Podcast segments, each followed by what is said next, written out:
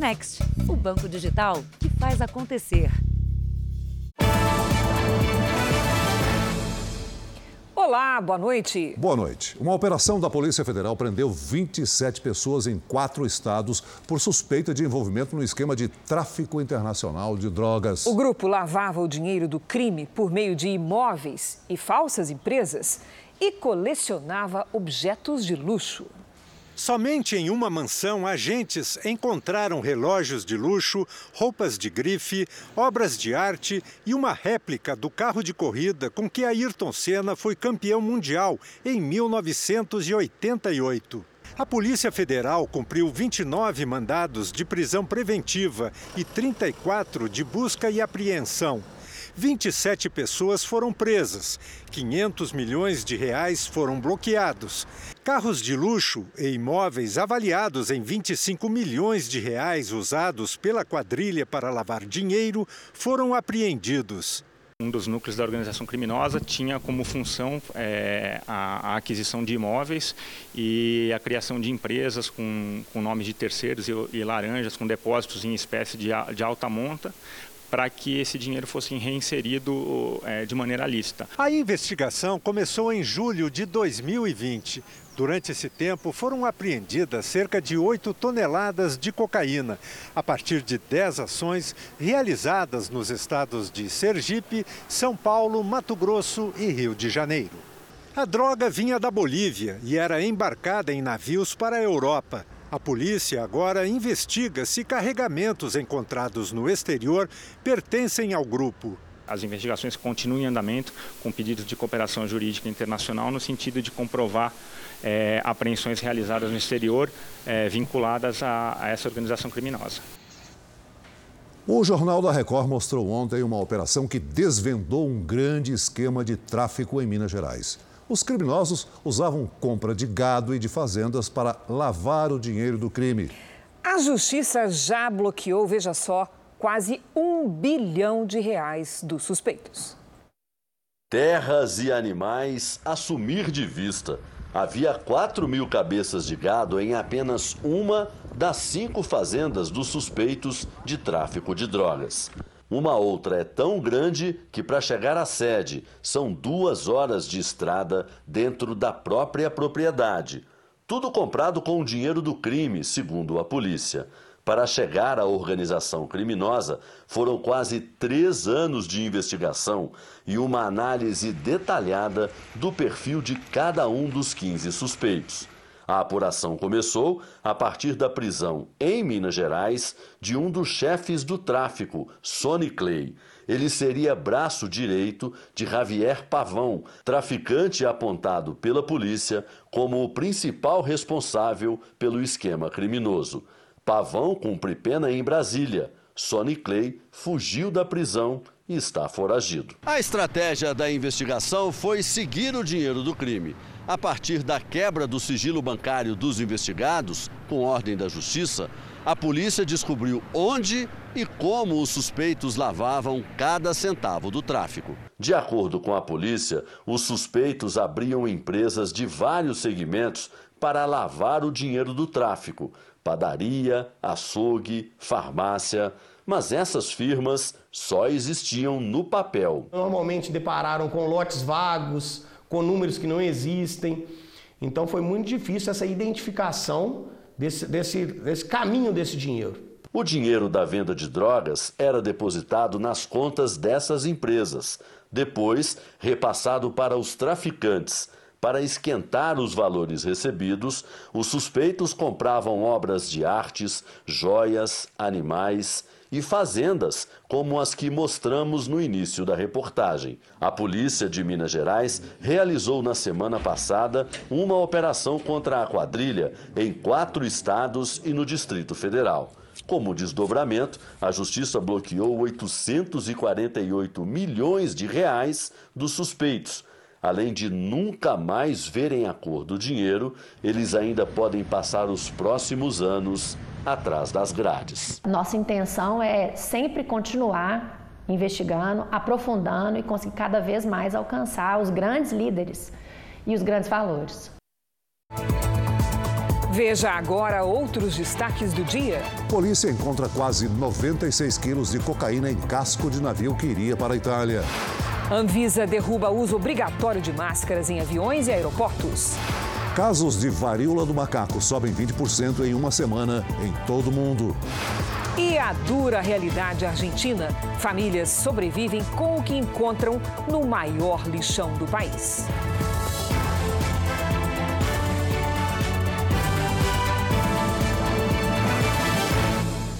Oferecimento: Investe Mais Bradesco. Seus investimentos num só app.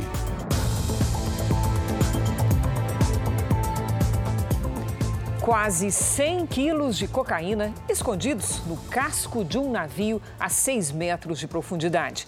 Essa foi a quantidade de droga encontrada pelas autoridades no Porto de Santos. Os agentes acreditam que mergulhadores profissionais estejam envolvidos no esquema. O material apreendido tem um valor estimado em 25 milhões de reais. Este compartimento no casco do navio fica a 6 metros de profundidade. O mergulhador ilumina a grade. É possível ver que há pacotes lá dentro. São tabletes de cocaína que seriam levados para a Itália.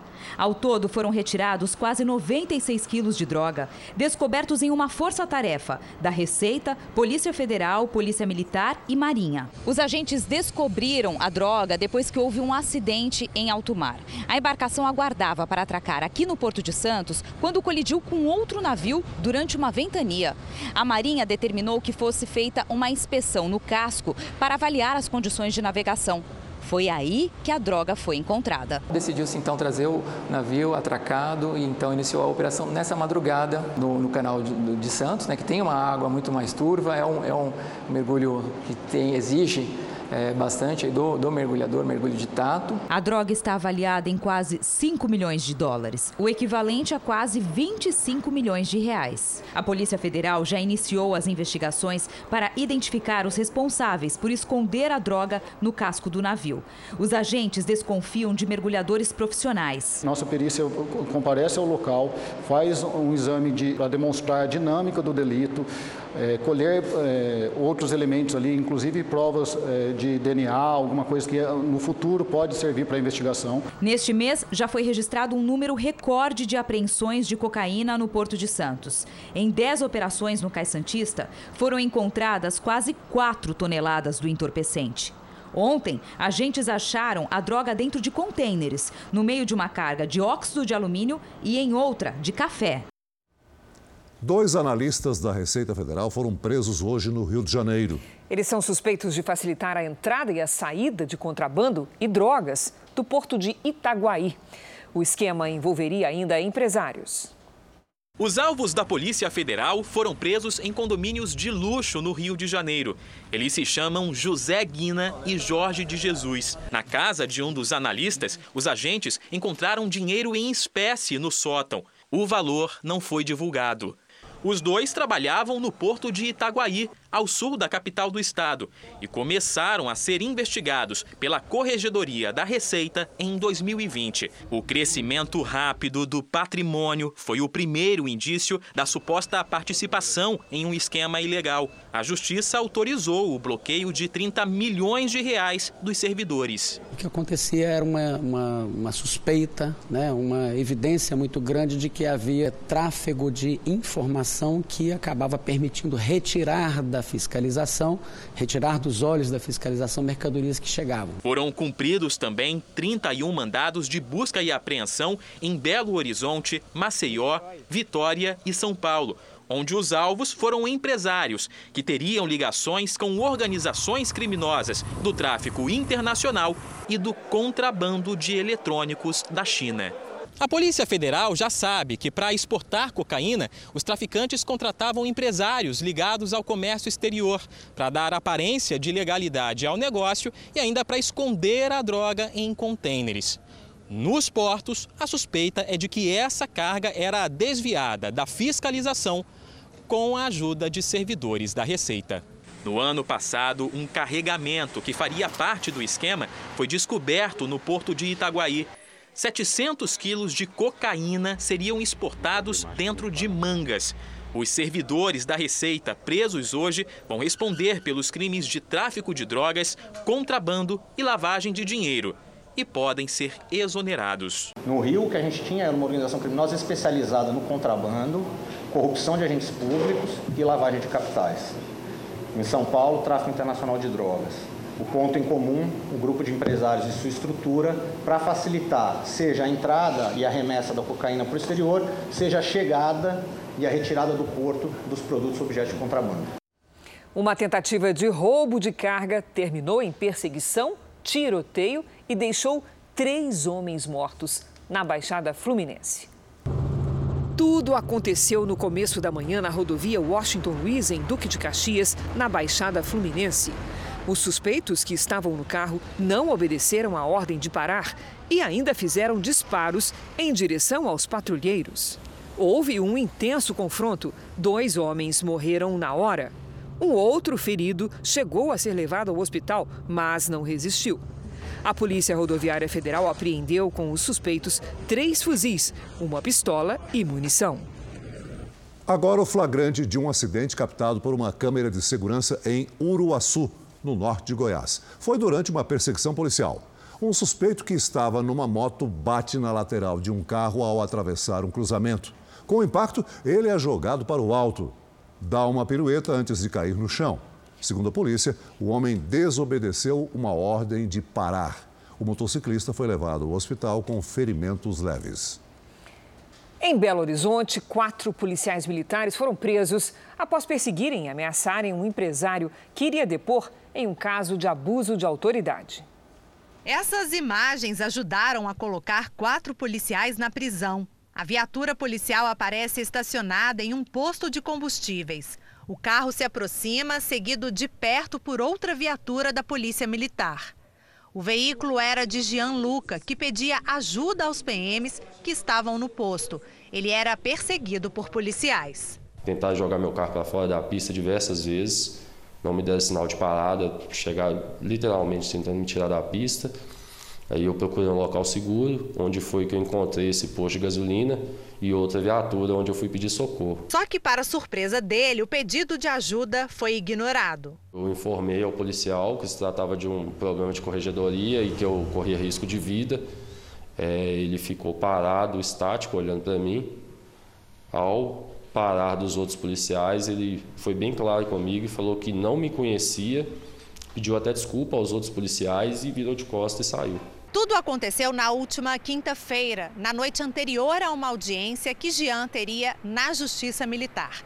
Ele denunciou quatro policiais militares por agressões sofridas há dois anos. Na época, ele disse que quase bateu o carro em uma viatura da PM. Como não houve colisão, seguiu em frente, mas alega que foi obrigado a parar o carro e abordado com muita violência. O inquérito passou a tramitar na Justiça Militar até que foi marcada a audiência em que Jean iria prestar depoimento. E na véspera aconteceu a perseguição mostrada no vídeo.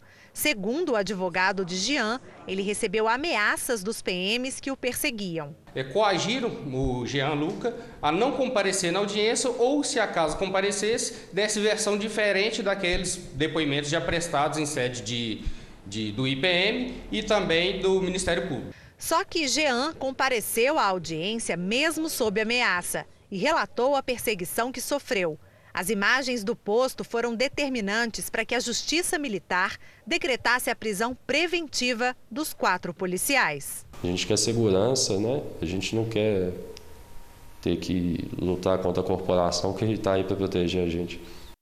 Em nota, o Tribunal Militar diz que pediu a prisão dos policiais para preservar a ordem pública evitar a destruição de provas e garantir a integridade da vítima. O Aeroporto Internacional de São Paulo, em Guarulhos, começou a usar drones para monitorar os pousos e decolagens. O sistema de segurança é capaz de identificar e prevenir incêndios e monitorar aves que estejam na rota dos aviões. O operador aciona o motor e o drone decola para mais um voo de monitoramento no aeroporto de Guarulhos. O equipamento chega a 60 km por hora e carrega uma câmera. São dois drones que inspecionam lá do alto a área de 12 km quadrados do aeroporto e o entorno, inclusive durante a noite. A câmera consegue detectar a temperatura do que aparece na imagem. Nesta gravação, identificou uma capivara na área de mata. Uma equipe recebe a indicação do local e o funcionário desce para resgatar o bicho. O drone tem a possibilidade de medir é, a temperatura de todos os objetos na cena, seja pessoas, veículos, é, uma caixa de papelão, a pedra, o solo e mediante essa diferença de temperatura ele consegue é, gerar um alerta. O aeroporto de Guarulhos tem pelo menos 700 pousos e decolagens todos os dias. E com toda essa movimentação de aeronaves, a operação dos drones também precisa seguir regras de segurança. Esse equipamento consegue, por exemplo, voar a até 4 mil metros de altitude, mas na área do aeroporto ele não pode subir além de 120 metros. E não é simplesmente começar a decolagem a qualquer momento. Antes, é preciso apresentar um plano de voo à torre de controle do aeroporto. Com a autorização, o drone pode subir para fazer a inspeção das condições das pistas e de toda a estrutura do aeroporto facilita para a gente fazer uma observação do estado da sinalização em vários pontos, de uma maneira registrada, mais ampla e mais interessante, numa altura mais elevada do que normalmente o observador no solo. As pequenas aeronaves, controladas à distância, ajudam agora a tornar mais eficiente e segura a operação dos grandes aviões cheios de passageiros. A Agência Nacional de Vigilância Sanitária derrubou o uso obrigatório de máscaras em aeroportos e aviões. A norma estava em vigor desde 2020 e foi revogada por unanimidade pelos diretores da Anvisa. A reunião foi realizada nesta tarde. Segundo a decisão, a atual condição da pandemia permite tornar o uso opcional. A agência continua a recomendar as máscaras e o distanciamento físico nos aeroportos e aviões como medidas de proteção contra o coronavírus. A medida entra em vigor assim que for publicada no Diário Oficial. Nos Estados Unidos, a onda de violência nas escolas levou uma mãe a ensinar o filho a se proteger de possíveis tiroteios. Para melhorar a segurança, ela comprou um novo acessório: uma mochila à prova de balas. A simulação foi divulgada nas redes sociais. Weston, de 5 anos, segura a mochila e corre para um canto da casa. Uma recomendação da mãe. Em caso de tiroteio, o menino deve se esconder e se proteger com a mochila, que ele sabe ser a prova de balas. A mãe ainda diz que se o atirador entrar na escola, ele deve ficar em silêncio absoluto. O vídeo é da americana Cassie Walton, que vive com a família no estado de Oklahoma. Cassie diz que a preocupação veio depois que o menino começou a fazer perguntas sobre o ataque na escola primária de Uvalde, no Texas, em maio.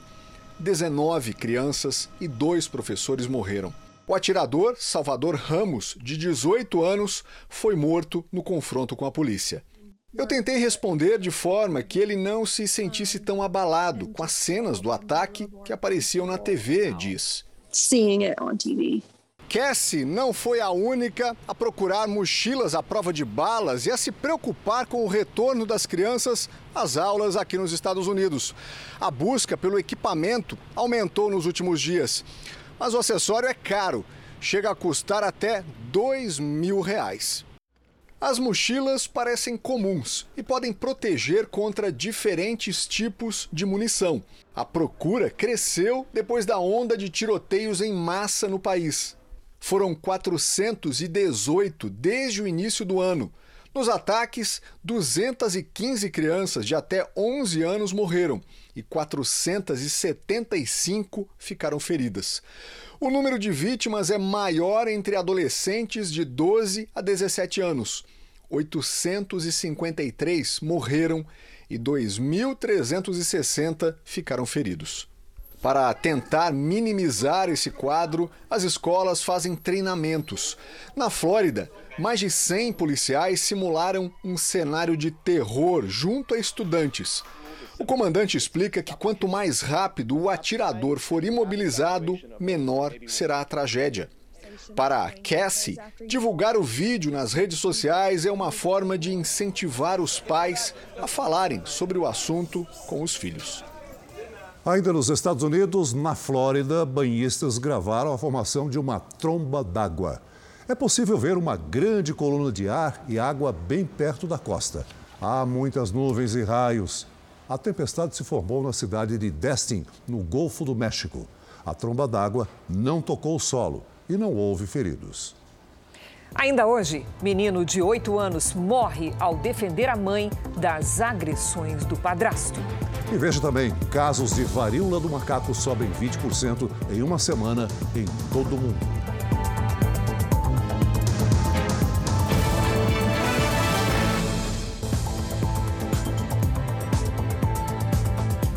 O Brasil deve diminuir o número de pessoas na extrema pobreza até o fim deste ano, segundo o IPEA, o Instituto de Pesquisa Econômica Aplicada. Ao contrário do registrado na maior parte do mundo, o Brasil tem diminuído a quantidade de pessoas que vivem na extrema pobreza. É o que mostra a projeção do Instituto de Pesquisas Econômicas Aplicadas. Segundo o IPEA, o percentual de brasileiros que vivem em condições críticas cairá de 5,1% para 4,1% até o fim do ano. Em 2021, 6% dos brasileiros estavam na condição de extrema pobreza. O estudo contradiz ainda o prognóstico da Organização das Nações Unidas, que previa um salto para 8,8% entre os brasileiros desamparados. O maior número de pessoas fora da extrema pobreza no Brasil tem relação, segundo o IPEA, com a ampliação do pagamento de benefícios sociais e a integração desses programas com o mercado de trabalho. Para cada mil famílias incluídas no Auxílio Brasil, você tem a geração de 365 novas vagas formais de emprego. E isso acontece em todas as regiões. O governo corre para concluir a regulamentação e liberar recursos por meio do empréstimo consignado via Auxílio Brasil. A expectativa é para setembro. Ficou determinado um limite de 40% sobre o total do benefício. O Ministério da Cidadania informa que 17 instituições financeiras já foram cadastradas para a operação. Como você coloca à disposição dessas famílias também o direito ao crédito formal, ao crédito consignado, né? você está dirigindo a elas mais uma ferramenta para fins da busca dessa autonomia que elas merecem. A inflação no Reino Unido atingiu 10,1% em julho, no acumulado de 12 meses. É o índice mais alto em 40 anos. O aumento foi influenciado principalmente pelo avanço nos preços dos alimentos, causado em parte pela guerra na Ucrânia. O Banco Central da Inglaterra estima que, ainda nesse ano, a inflação anual possa chegar a 13%. Para tentar conter os preços, no começo de agosto, o banco elevou a taxa básica de juros para o nível mais alto desde 2008. O número de casos da varíola do macaco em todo o mundo subiu 20% em apenas uma semana. A Organização Mundial da Saúde pede que todos os países estejam prontos para interromper o avanço da doença. Foram 7.500 casos notificados nos últimos sete dias. Já são cerca de 35 mil registros confirmados e 12 mortes. Mais de 90 países já identificaram a doença, muitos aqui na Europa. Portugal começou em julho a vacinar as pessoas próximas dos contaminados e na França foi confirmada pela primeira vez a infecção de um cachorro. O caso foi publicado na revista científica The Lancet. A hipótese é que o cão tenha contraído a doença dos donos, a grande maioria dos casos em todo o mundo é de homens entre 31 e 40 anos. Segundo a OMS, muitos contraíram a doença em relações sexuais. Nos Estados Unidos, oito crianças foram infectadas. Todas passam bem. No Peru, médicos estão preocupados com o aumento no número de casos. O país é o segundo com mais registros na América Latina, atrás apenas do Brasil, que tem mais de 2.200 infecções. Os principais sintomas da varíola são erupções na pele, febre, fadiga, dores musculares, arrepios ou dores de cabeça. Na Califórnia, policiais receberam uma ligação de emergência feita de dentro do zoológico. Eles foram até o local, mas ao chegar, perceberam que foram vítimas de um trote inusitado. Um macaco estava brincando com o telefone da tratadora quando discou 911, o número de emergência da polícia americana. A chamada ficou muda. Os agentes ligaram de volta e não tiveram retorno. Em casos como esse, a polícia vai ao local investigar se há alguma emergência. Ao chegar, eles viram que a viagem estava perdida. Mas não a história do trote mais fora do comum que já receberam. Veja a seguir: polícia faz operação contra esquema bilionário de fraude com moedas virtuais. E veja também: funcionários de loja mandavam falsos boletos de cobrança e ficavam com o dinheiro do pagamento.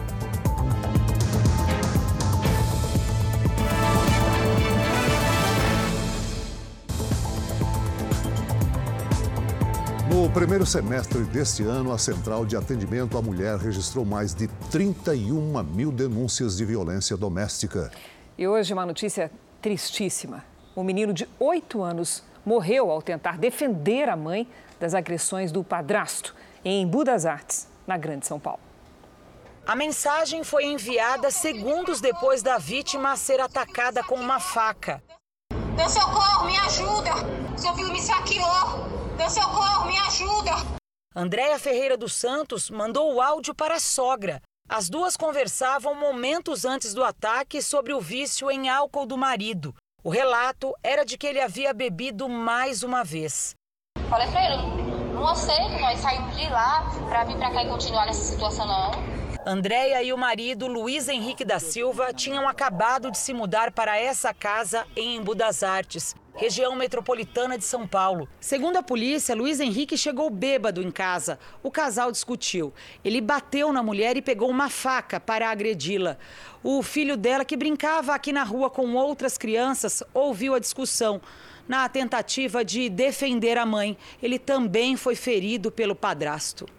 Desesperada, Andréia pediu para os vizinhos socorrer o filho. Salva meu filho, socorre a gente, salva meu filho. E aí o meu genro pegou ele e saiu correndo. Eu fiquei lá com ela o tempo todo. André Miguel tinha oito anos de idade e não resistiu aos ferimentos. É, eu fiquei em estado de choque, eu não, não sabia nem o que fazer. Andréia também foi socorrida. Ela está internada na UTI deste hospital e ainda não sabe da morte do filho. Ela tem um outro menino de apenas um ano e está grávida de quatro meses. Segundo os médicos, Andréia corre risco de perder a criança. Luiz Henrique tinha muitos ciúmes da esposa. Segundo testemunhas, ele estava nesse carro vermelho e teria tentado atropelar um vizinho que, na cabeça dele, daria em cima de Andréia. Essa tentativa de homicídio motivou a mudança do casal. Luiz Henrique foi preso minutos após o crime, acusado de homicídio e tentativa de feminicídio. Um levantamento do Ministério Público de São Paulo revelou que para cada quatro feminicídios, um atinge pelo menos uma outra pessoa, além da mulher. Em geral, parentes das vítimas, como André Miguel, que tentam ajudar a mulher no momento da agressão. Dados divulgados hoje pelo governo federal mostram que a Ouvidoria Nacional dos Direitos Humanos registrou, através do telefone 180, mais de 31 mil denúncias de violência doméstica de janeiro a julho deste ano. São mais de 169 mil violações contra as mulheres, envolvendo, além de agressão física, violência psicológica, sexual, moral e patrimonial. Um esquema bilionário de fraudes foi descoberto na Grande São Paulo e em Campinas, no interior do estado. Os criminosos abriam empresas falsas e usavam o mercado de criptomoedas para enviar dinheiro ilegal para a China. 70 policiais do Departamento de Investigações Criminais de São Paulo saíram ainda de madrugada atrás de provas contra a quadrilha. Nessa casa, os agentes apreenderam 316 mil reais em espécie. O dono, suspeito de fazer parte do esquema, não soube dizer como conseguiu tanto dinheiro. Ele falou, não, esse dinheiro está justificado através do, do, meu imposto de renda, mas gente, quando questionado sobre a origem mesmo, ele não sabia explicar de forma firme de onde que veio aquele dinheiro. A polícia cumpriu 33 mandados de busca e apreensão na capital, na Grande São Paulo e no interior. Os agentes recolheram documentos, computadores e dispositivos de armazenamento de memória usados na fraude. Segundo a polícia, os hackers desviaram um milhão e meio de reais da conta de uma empresa de agropecuária no Paraná. O dinheiro foi distribuído em 17 contas, abertas em nomes de laranjas em São Paulo.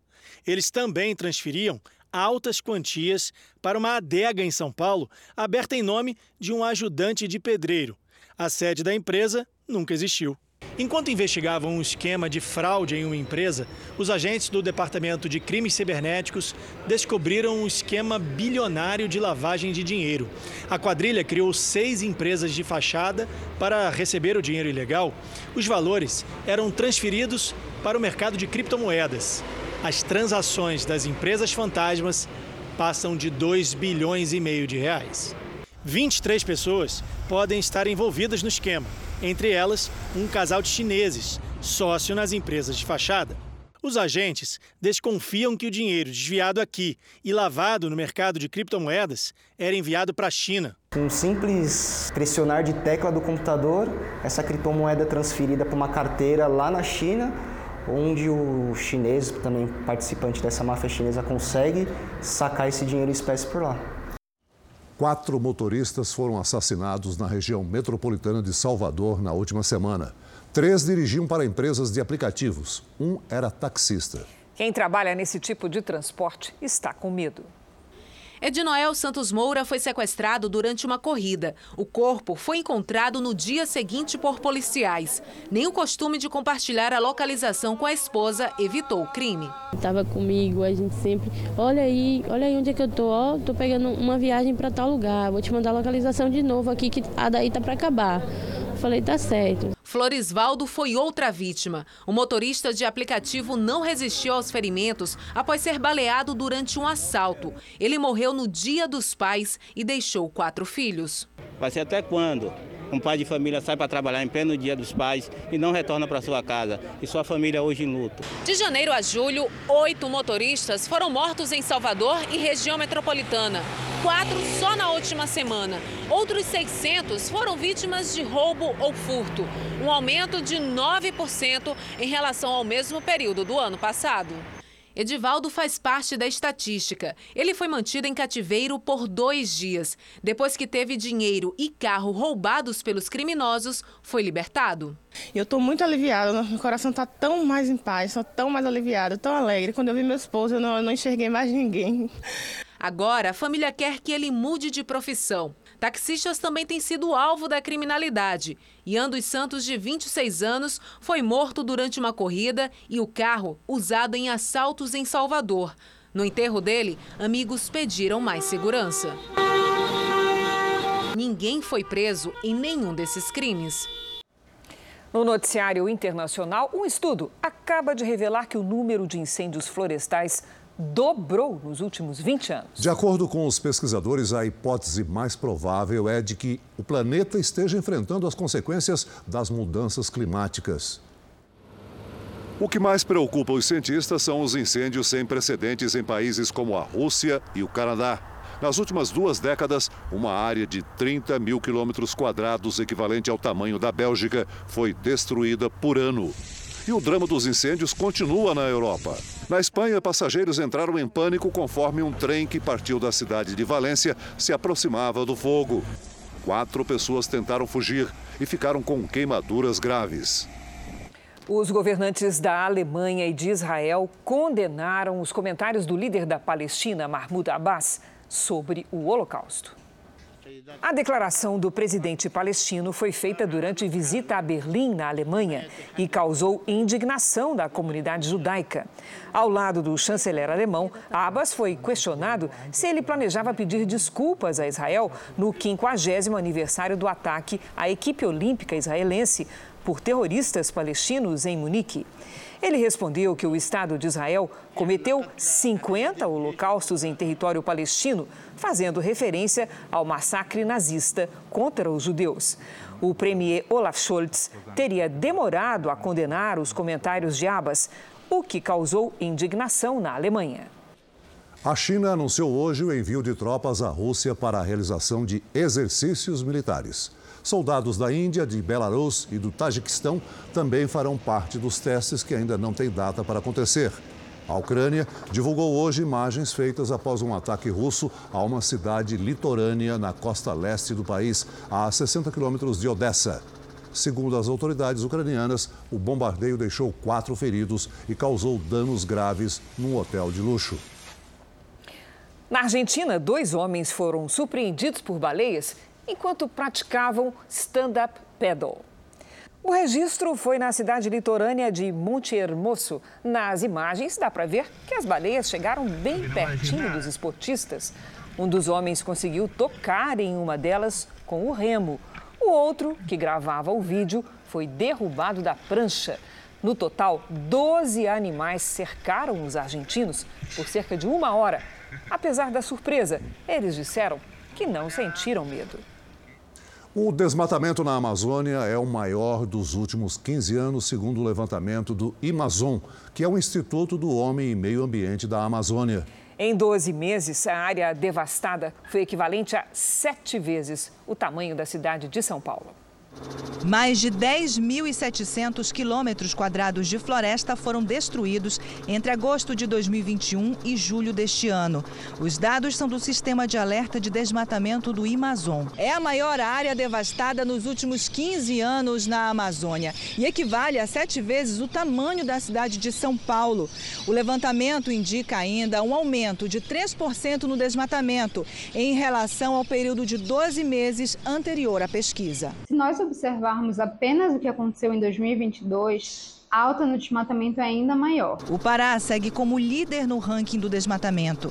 Foram derrubados 3.858 quilômetros quadrados de floresta no estado. A região precisa de ações urgentes de proteção principalmente para evitar que as florestas públicas não destinadas virem alvo de grilagem. Por nota, o Ministério do Meio Ambiente disse que não comenta dados não oficiais e que o combate a crimes ambientais é coordenado pelo Ministério da Justiça. A quarta-feira foi de tempo fechado e garoa na metade sul do Brasil e de calor na metade norte. Já está conosco a Lidiane Sayuri. Olá, Lid, boa noite. Até quando vão esses contrastes? Até pelo menos início da semana que vem. Cris, boa noite para você, Celso, para todos que nos acompanham. Uma frente fria no oceano mantém as nuvens carregadas em boa parte do sudeste. Nas próximas horas, o ar gelado empurra a chuva para o interior do Brasil. Há risco de temporais com granizo e ventos de 70 km por hora em Santa Catarina, no Paraná, em Mato Grosso do Sul e em São Paulo. Na noite de quinta-feira, a combinação entre ar polar e umidade causa neve e chuva congelada nos pontos mais altos das serras gaúcha e catarinense, com mínima de 2 graus negativos. Esfria e chove também em Mato Grosso e em Rondônia. No extremo norte e no litoral do Nordeste, pancadas de chuva. Em Porto Alegre, mínima de 5 e máxima de 14 graus. No Rio de Janeiro, faz 31. Em Brasília, 29. Em Natal e em Belém, até 32. Em São Paulo, atenção para ventos fortes. O tempo abre de manhã, esquenta até os 30 graus. Essa pode ser a maior temperatura deste inverno. E já à noite, esfria e chove. A sexta-feira começa com 15 graus e termina com 9. E o fim de semana será de frio e chuva. Celso, Cris. Obrigada, Lidy. Até amanhã, Lidy. Uma declaração do presidente do Tribunal Regional Eleitoral do Rio de Janeiro gerou polêmica. Ele disse que o eleitor que reclamar do funcionamento da urna eletrônica no ato de votação pode ser preso em flagrante. A afirmação foi feita pelo desembargador Elton Leme, que comanda a Justiça Eleitoral no Rio de Janeiro. Ele disse que se um eleitor tumultuar por alegar que digitou um número na urna, mas apareceu outro, a ordem é prender. A fala gerou polêmica. Isso porque é direito do cidadão comunicar um erro durante o processo de votação. Se um eleitor detectar qualquer problema na urna, imediatamente ele tem que comunicar ao fiscal ou, enfim, ao presidente ali da sessão. Outro ponto polêmico levantado pela declaração é sobre o que pode ou não pode ser considerado um problema nas zonas eleitorais e quem vai determinar isso. Para os especialistas, a prisão de um eleitor em flagrante só pode acontecer em situações de desordem que comprometam o processo eleitoral. Ou seja, se ele agredir alguém, se ele ofender alguém, se ele é, destruir, por exemplo, objetos como a urna, fora dessas hipóteses, eu não consigo enxergar a possibilidade de se prender alguém em flagrante. A declaração do desembargador Elton Leme teria sido um aviso sobre uma suposta tentativa de eleitores de questionar a segurança das urnas eletrônicas. Durante as eleições de 2018, alguns eleitores postaram vídeos para denunciar problemas na hora de digitar o número de um candidato. Em nota, o TRE do Rio de Janeiro informa que, se o eleitor avisar de um problema que não existe com a finalidade de promover desordem ou impedir a votação, estará sujeito à prisão em flagrante por crime eleitoral. E, caso seja encontrada uma urna com defeito, o equipamento será substituído. O desembargador Elton Leme não quis gravar entrevista. Eleições 2022. Vamos ver como foi o dia dos candidatos à presidência da República. Ciro Gomes, candidato do PDT, esteve na periferia de Santana de Parnaíba, na região metropolitana de São Paulo. Ciro caminhou pelas ruas do bairro, tirou fotos e quebrou o protocolo quando pediu que os moradores fizessem perguntas a ele. Ciro Gomes prometeu ser eleito e investir em escolas profissionalizantes e em tempo integral.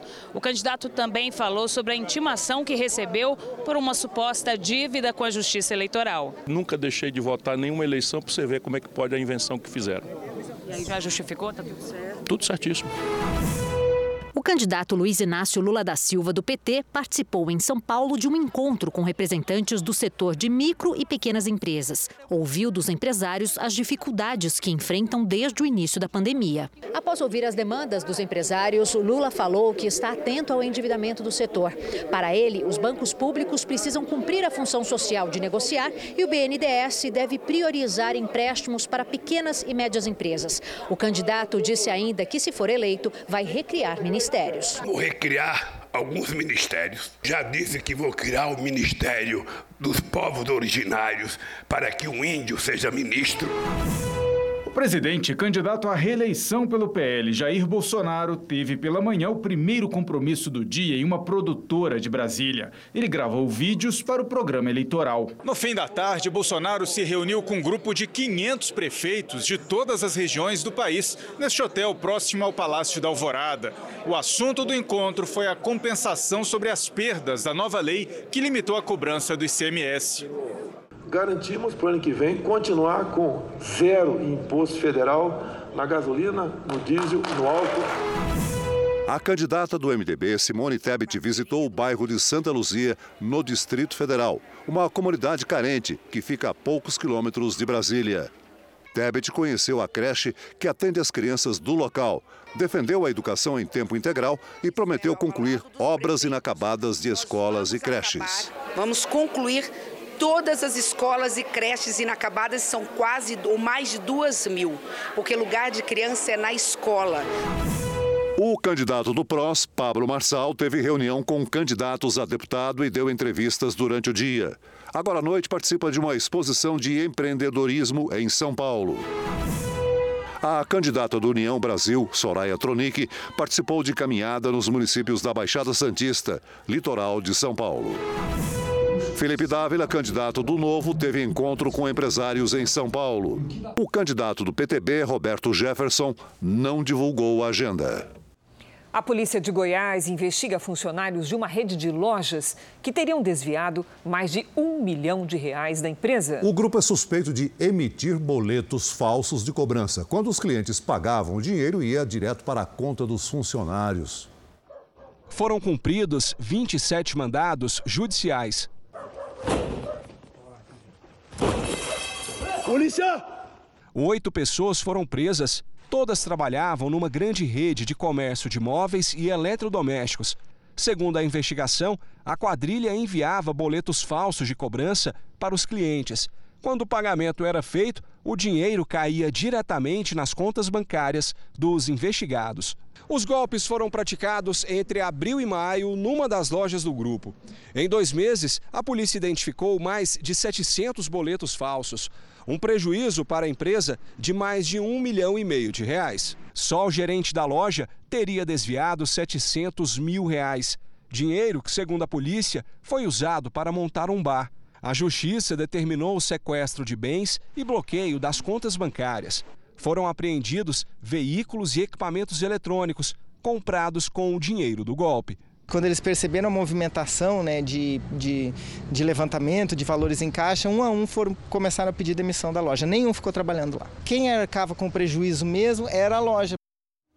A rede de lojas informou que colabora com as investigações.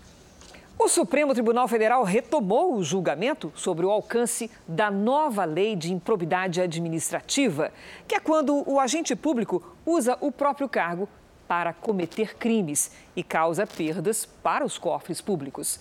Então vamos a Brasília com o repórter Clébio Carvagnoli, que tem as informações. Boa noite, Clébio. Olá, boa noite a todos. A sessão de hoje começou com um breve pronunciamento do presidente do Supremo, Luiz Fux, que parabenizou o ministro Alexandre de Moraes, que ontem assumiu a presidência do Tribunal Superior Eleitoral. A nova lei de improbidade administrativa considera que os agentes públicos só podem ser punidos por danos à administração pública quando tiverem a intenção de cometer o crime. A decisão do Supremo é aguardada por diversos candidatos, que contam com a flexibilização para disputar as eleições de outubro. O ministro Nunes Marques foi o primeiro a votar. Para ele, a nova lei deve valer para processos abertos a partir de 26 de outubro do ano passado, quando a norma foi sancionada. Casos já finalizados não seriam contemplados. Os ministros Edson Fachin e Luiz Roberto Barroso seguiram o entendimento do relator, ministro Alexandre de Moraes, de que o novo texto não deve beneficiar casos antigos. O ministro Dias Toffoli também votou nesta quinta-feira. Cris, Celso. Obrigado pelas informações, Clébio. No voto, o ministro Dias Toffoli defendeu que a lei seja aplicada também em casos antigos. Trabalhadores e sindicatos foram às ruas de Buenos Aires protestar contra o governo. É a primeira vez desde que o presidente de esquerda, Alberto Fernandes, assumiu o poder que os sindicatos participam das manifestações. O país registra aumento nos índices de inflação, um dos mais altos do mundo. A população convive com o constante aumento dos preços do combustível e dos alimentos.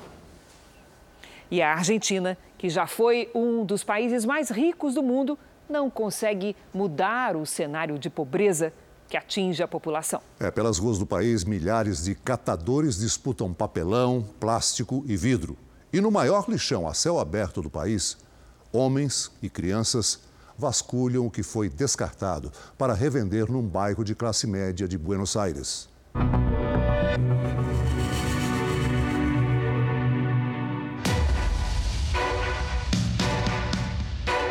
Argentinos que estão há muito tempo sem emprego caminham sobre um monte de sucata e sujeira.